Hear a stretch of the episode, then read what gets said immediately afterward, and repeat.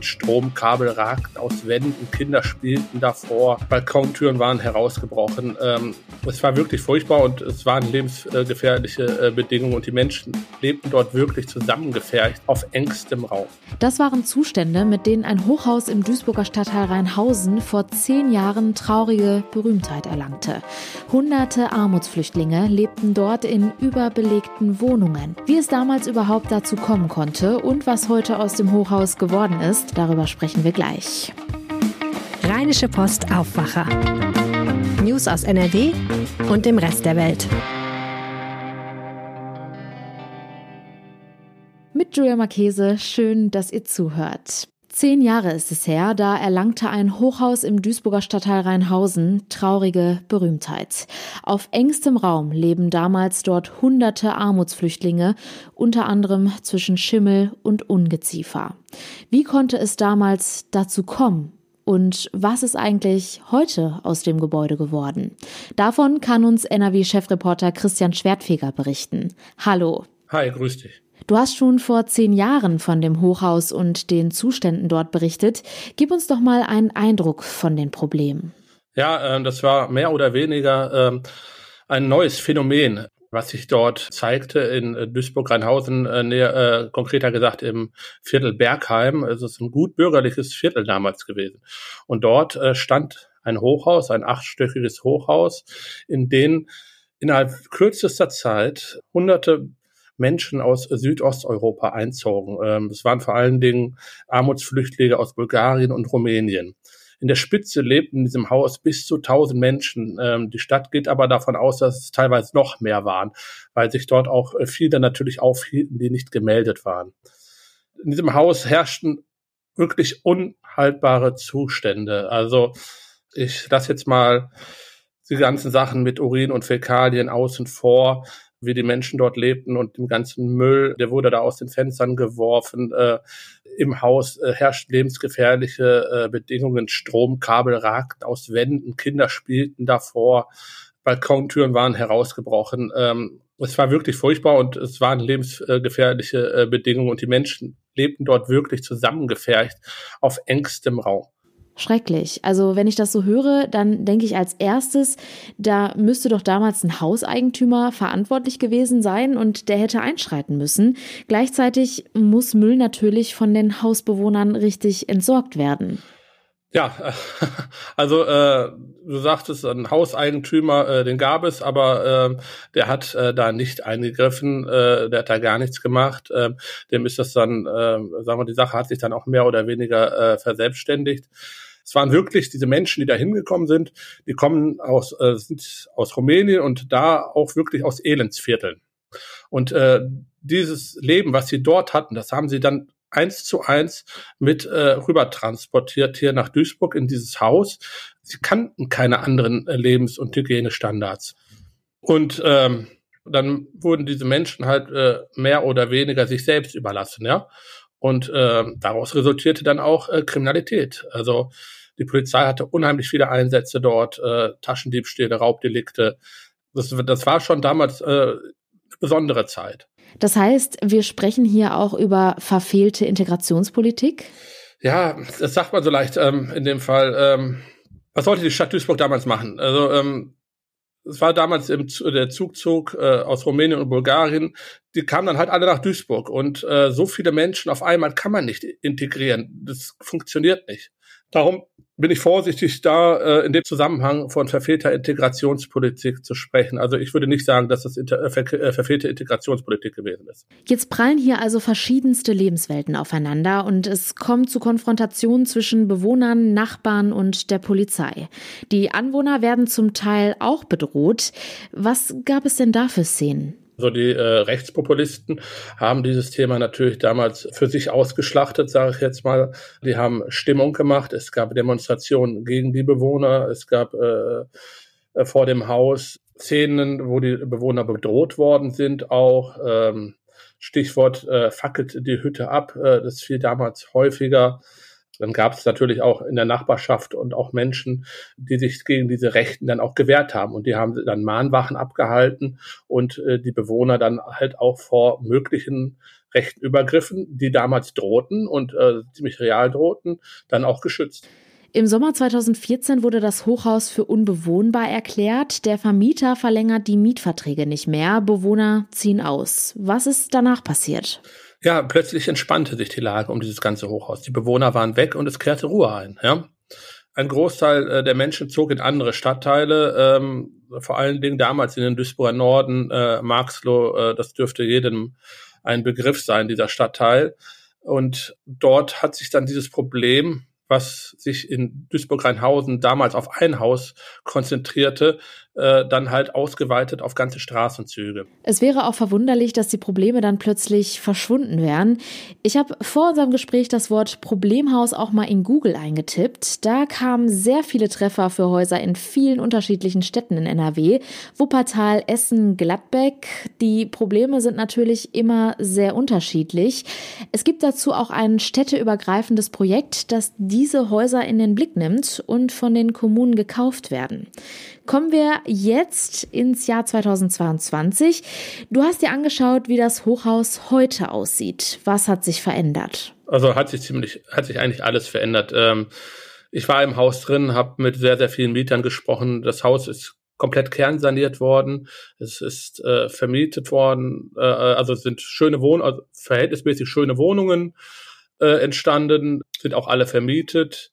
Das Haus wurde kernsaniert. Ich habe mit einer jungen Dame gesprochen, äh, beispielsweise, sie ist sogar Juristin, die ist, äh, in dieses Haus gezogen ist, sie ist aus Bochum gekommen, hatte sich im, im äh, Internet nach einer Wohnung in Rheinhausen umgesucht, weil sie dort eine neue Arbeitsstelle hatte, bekommen hat. Und dann ist sie halt auf dieses Gebäude gestoßen, es hat ihr zugesagt und sie bereut es bis heute nicht. Also äh, sämtliche Wohnungen haben da zwei Balkone. Die Miete ist auch, äh, sage ich mal, relativ äh, niedrig, und insgesamt ist es dort ein ziemlich ruhiges Wohnen. Was denkt denn die Frau über die Vergangenheit ihres Hauses? Nee, eigentlich wusste sie es nicht, aber die hatte damals, als sie sich für die Wohnung interessiert hatte und die Annonce äh, auf einem Immobilienportal gesehen hatte, die Adresse eingegeben bei Google und äh, da kam dann sofort das Problem aus, die Bilder, die Berichte von damals und äh, da war sie auch zunächst erst geschockt. Das kann doch gar nicht wahr sein. Hat das nochmal wiederholt, hat er gedacht, sie hätte was Falsches eingegeben ja, dann hat sie sich nochmal darüber informiert und äh, da alles äh, kernsaniert worden ist, es, es ist wirklich nicht wieder zu erkennen, äh, vor allen Dingen innen. Von außen äh, kennt man das Haus natürlich wieder, aber von innen äh, ist es ein anderes Haus und sie fühlt sich halt wohl und hat sich der Raum auch dafür entschieden dorthin zu ziehen und auch erstmal dort zu bleiben. Ein Hochhaus, was traurige Berühmtheit erlangt, heute und vor zehn Jahren. Das hat uns NRW-Chefreporter Christian Schwertfeger erzählt. Danke dir. Gerne. 2022 ist das große NRW-Wahljahr. Im Mai findet die Landtagswahl statt. Um bei den Bürgerinnen und Bürgern, also euch mal nachzuhören, was sie aktuell bewegt, haben die Rheinische Post und 39 andere Tageszeitungen im großen NRW-Check repräsentative Umfragen geführt. Dabei haben wir zum Beispiel die Sonntagsfrage gestellt, also wen die Befragten wählen würden, wäre am Sonntag schon die Wahl. Oder auch, welche Politiker besonders beliebt und unbeliebt sind. Und Spoiler, NRW-Ministerpräsident Hendrik Wüst macht da nicht unbedingt das Rennen. Meine Kollegin Vera Kemper hat sich die Umfrage mal genauer angeschaut. Wir haben uns online zusammengeschaltet, deswegen klingt es ein wenig blechern, soll uns aber nicht zu sehr stören, denn dafür hat sie uns die sechs größten Erkenntnisse aus dem NRW-Check mitgebracht. Hallo Vera. Hallo. Also für den NRW-Check hat das Umfrageinstitut Forsa ja für uns und unsere Kollegen gut 2000 Leute befragt. Was sagen die Menschen denn dazu, welche Politiker am beliebtesten sind? Ja, also am bekanntesten sollte man ja meinen, ist Hendrik Wüst. Das äh, stimmt auch soweit. Er ist ja äh, erst seit drei Monaten im Amt, äh, seitdem Armin Laschet im Rennen um die Kanzlerschaft gescheitert ist. Er ist insofern der bekannteste, war ja auch vorher schon als Verkehrsminister tätig in NRW.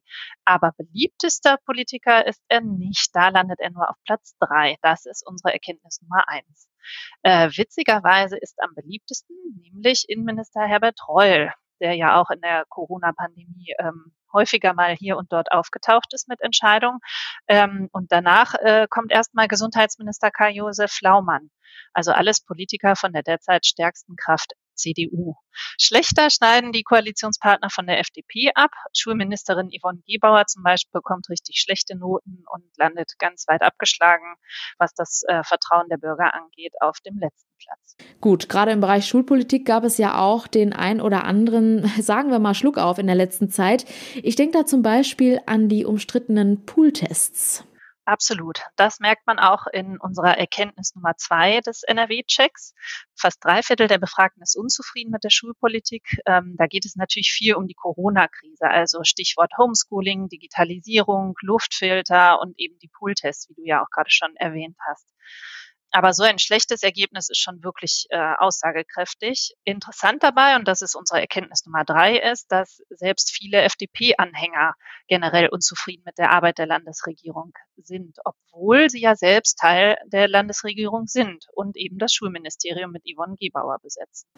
Wie sieht es denn bei den Grünen aus? Die haben es bei der Bundestagswahl ja mit in die Regierung geschafft. In NRW, wo wir ja aktuell eine schwarz-gelbe Regierung haben, sind sie aber Teil der Opposition. Genau, damit kommen wir zu unserer Erkenntnis Nummer vier, was den NRW-Check angeht. Ähm, die Grünen äh, haben hier in NRW auf jeden Fall ein Bekanntheitsproblem. Nur ein Viertel der Befragten kennt überhaupt die Spitzenkandidatin Mona Neubauer. Ähm, auch bei den anderen NRW-grünen Politikern sieht es nicht besonders gut aus mit der Bekanntheit. Insgesamt könnte die Partei aber mit vielen Stimmen rechnen. Wäre nächsten Sonntag die Landtagswahl, kämen sie auf 18 Prozent. Das kann sich ja schon ganz gut sehen lassen. Und insofern könnten sie rechnerisch zusammen mit der CDU sogar ein Zweierbündnis stellen. Dann hätten wir Schwarz-Grün.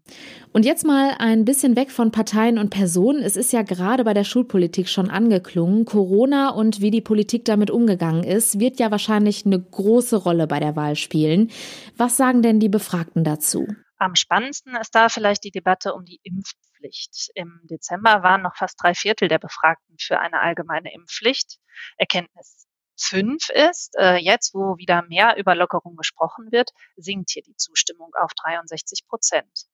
Ähm, vor allem aber, wenn man nach Bayern schaut, wo Ministerpräsident Markus Söder gegen die Impfpflicht in Kliniken und Pflegeheimen wettert, ist das aber immer noch ein ziemlich hoher Wert. Und wenn drei Viertel sich immer noch eine allgemeine Impfpflicht wünschen, sollte man da vielleicht noch mal genauer hinschauen. Okay, das heißt, noch befürwortet eine Mehrheit eine Impfpflicht für alle. Wie sieht es denn aus mit dem Blick aufs Größere? Sehen die Menschen auch die Spaltung der Gesellschaft, von der ja auch immer mal wieder die Rede ist?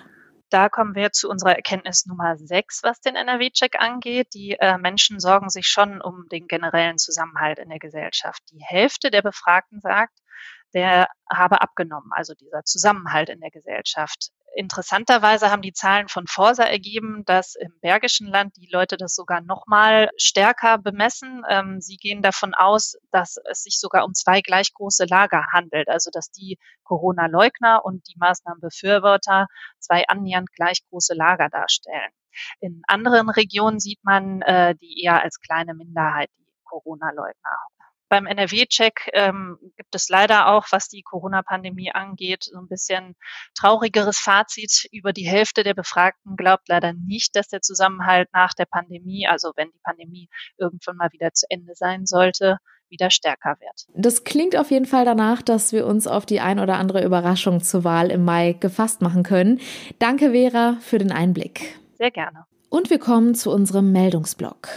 Wie die Karnevalssession 2022 aussehen könnte, nimmt in immer mehr Städten Form an. Die Stadt Köln hat zum Beispiel das gesamte Stadtgebiet über die Karnevalstage zur Brauchtumszone erklärt. Das folgt auf die Entscheidung der Landesregierung am Dienstag, in Städten räumlich begrenzte Bereiche, sogenannte Brauchtumszonen, zu errichten. An den Karnevalstagen ist dort dann das Feiern an verschiedenen Bedingungen geknüpft. Karneval sei in Köln ein dezentrales Fest und ließe sich nicht auf einzelne Hotspots beschränken, erklärt erklärte die Stadtdirektorin Andrea Blome dazu.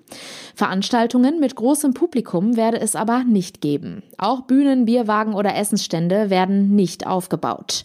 Auch Düsseldorf nutzt die Möglichkeit der Brauchtumszonen, beschränkt sich damit aber im Gegensatz zu Köln lediglich auf den zentralen Bereich der Altstadt. Ob Mönchengladbach entsprechende Brauchtumszonen ausweist, ist noch nicht klar. Oberbürgermeister Felix Heinrichs machte dies unter anderem davon abhängig, ob ein Antrag für öffentliche Brauchtumsveranstaltungen eingereicht werde. Im Freien gilt dann in den Brauchtumszonen in NRW die 2G-Plus-Regel, das heißt, doppelt Geimpfte brauchen einen aktuellen Schnelltest oder müssen geboostert sein. Für Feiern in Innenräumen gilt ebenfalls die 2G-Plus-Regel. Allerdings müssen dort auch Geboosterte einen aktuellen Schnelltest vorlegen. Im Einzelhandel müssen die Impfnachweise nur noch stichprobenartig kontrolliert werden. Das war auch gestern schon Thema im Aufwacher. Jetzt ist eine komplette Abschaffung der 2G-Regel in Sicht. Laut NRW-Ministerpräsident Henrik Wüst soll sie in NRW nach der Ministerpräsidentenkonferenz am 16. Februar aufgehoben werden. In der Runde soll ein schrittweiser Plan für mehr Perspektiven entwickelt werden, der Öffnungen und Infektionsschutz vereinen soll, sagte Wüst.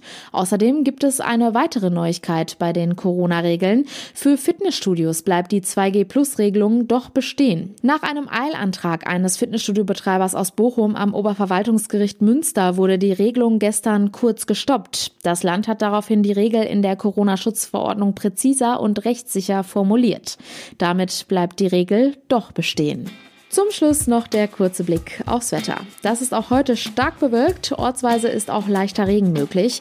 Die Höchstwerte liegen bei 6 bis 9 Grad. In der Nacht ist im Bergland auch der Übergang in Schnee möglich. Die Tiefstwerte liegen dann bei nur 2 bis minus 1 Grad.